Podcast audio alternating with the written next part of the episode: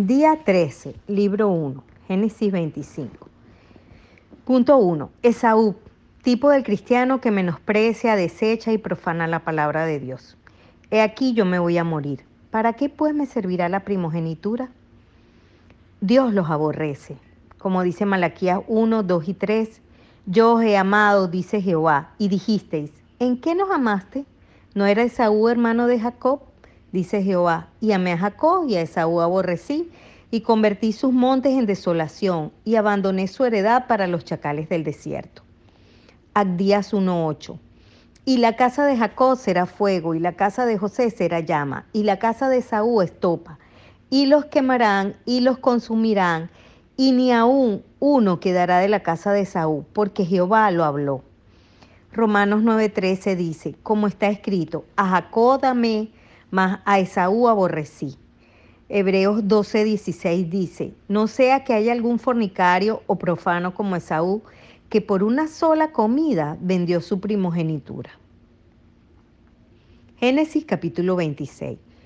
Primero, guarda la palabra. Habita como forastero en esta tierra, oye mi voz y guarda mi precepto, mis mandamientos, mis estatutos y mis leyes.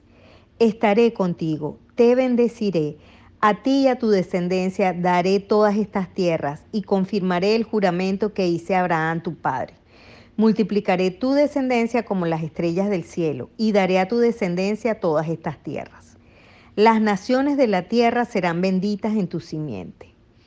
Génesis capítulo 27. Punto 1. La preferencia de Rebeca por Jacob se basaba en la profecía.